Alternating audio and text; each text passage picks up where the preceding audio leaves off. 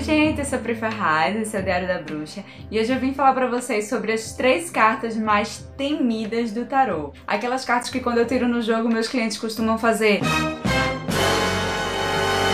Pronto, mas antes de eu começar a contar que cartas são essas, eu preciso dizer para vocês, gente, não precisa ter medo de nenhuma carta do tarô, porque todas as cartas vêm para aconselhar a gente. O tarô é uma ferramenta de autoconhecimento que ajuda a gente a enxergar melhor o momento de vida que a gente está passando, a tomar decisões mais conscientes. É claro que existem arcanos mais difíceis e outros um pouco mais tranquilos, mas todas as cartas possuem lados bons e lados ruins e depende muito do contexto no qual ela é tirada. Absolutamente todas as cartas que aparecem no jogo são para te ajudar. Mas vamos lá conhecer que cartas tão aterrorizantes são essas e saber um pouco sobre a essência delas.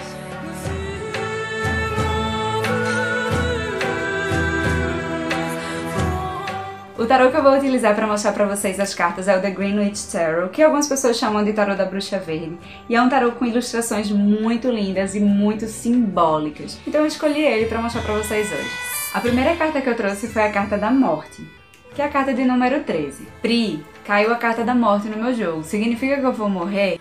Não. Significa que alguém que eu amo, alguém da minha família vai morrer? Também não. A carta da morte, na maioria das vezes, significa um fim necessário para que haja uma transformação na sua vida, ou seja, uma mudança que você precisa passar para sair de algo que já não está te fazendo bem. Então essa carta pode sinalizar que você precisa transformar seu relacionamento amoroso, finalizar para começar algo novo, que você precisa transformar a sua vida profissional, que você precisa transformar seu estilo de vida para melhorar a sua saúde. Tudo depende do contexto que ela está caindo e também na posição do jogo que ela tá caindo. Então quando a gente olha para a imagem, a gente vê justamente essa figura aqui que tá nessa situação sombria, nessa situação estagnada da vida e que precisa fazer essa transformação, essa mudança para esse momento aqui mais claro, mais luminoso, mais ensolarado.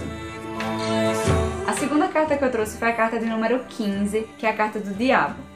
Essa carta, ela é meio traiçoeira. Por quê? Porque ela pode ser muito boa ou muito ruim, dependendo do jogo. Essa é uma carta que fala sobre nossos desejos. E claro que não é ruim a gente desejar algo, até porque a gente coloca energia, a gente coloca garra para conseguir aquilo. Mas o ruim é quando a gente exagera demais e transforma nossos desejos em obsessões, em vícios, em excessos. Então, é uma carta que pede para que a gente tenha cuidado. É como se a carta do diabo perguntasse para a gente: os teus desejos, eles te libertam ou eles te aprisionam? Outra coisa que essa carta pergunta é: o que é que está movendo as tuas escolhas nesse momento? É a felicidade, é a plenitude, é o desejo de viver bem? Ou é a vaidade, a arrogância, o orgulho, o desejo material ou o desejo carnal? Então o diabo vem para alertar a gente de armadilhas que a gente mesmo coloca pra gente ao longo do caminho. Então quando a gente pratica aquela velha autossabotagem.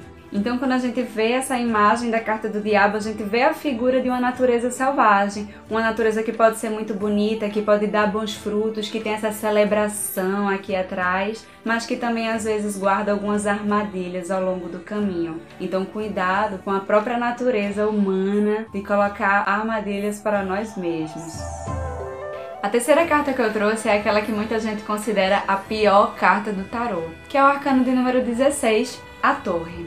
A torre é a carta das mudanças repentinas, é a carta da ruptura que acontece quando algumas máscaras caem, quando nossas expectativas caem, quando a gente tem nossas ilusões descobertas e a gente vê que aquilo que a gente estava construindo de repente foi destruído. Então é uma carta que pode dar um pouco aquela sensação de vazio, aquela sensação de caos, de desespero, mas é uma carta também que pede para que a gente se agarre à nossa base, que a gente volte e olhe bem o que é a nossa base o que foi aquilo que mesmo depois da queda ficou firme lá, o que é nossa essência. E a partir desse chão firme que a gente vai reconstruir os nossos planos, reconstruir os nossos sonhos. E o mais importante, a gente vai fazer isso vendo aquilo que é verdadeiro.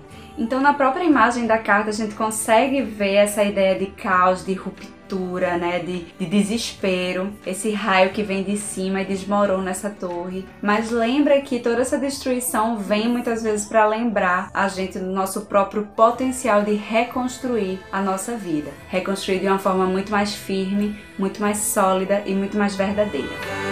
Então é isso, gente. Lembrem-se que todas as cartas do tarô possuem lados positivos e negativos, e que tudo depende da posição e do contexto no qual elas estão inseridas. E se algo mais difícil apareceu no seu jogo, não precisa ficar com medo, porque quando essas cartinhas um pouco mais difíceis aparecem, elas estão vindo para alertar a gente e para que a gente mude algo positivamente na nossa vida. Afinal de contas, a gente só consegue mudar aquilo que a gente vê, né? Mas agora eu quero saber de você. Comenta aqui embaixo de qual carta do tarô você tem mais medo. E também não se esquece de deixar o like no vídeo, de se inscrever no canal e de ativar o sininho para receber todas as notificações. Se você quer mais dicas de tarô, não esquece também de me seguir lá no Instagram, arroba Diário da Bruxa, porque tem dicas semanais sobre várias cartas do tarô. Um beijo, muita paz e muita luz para você.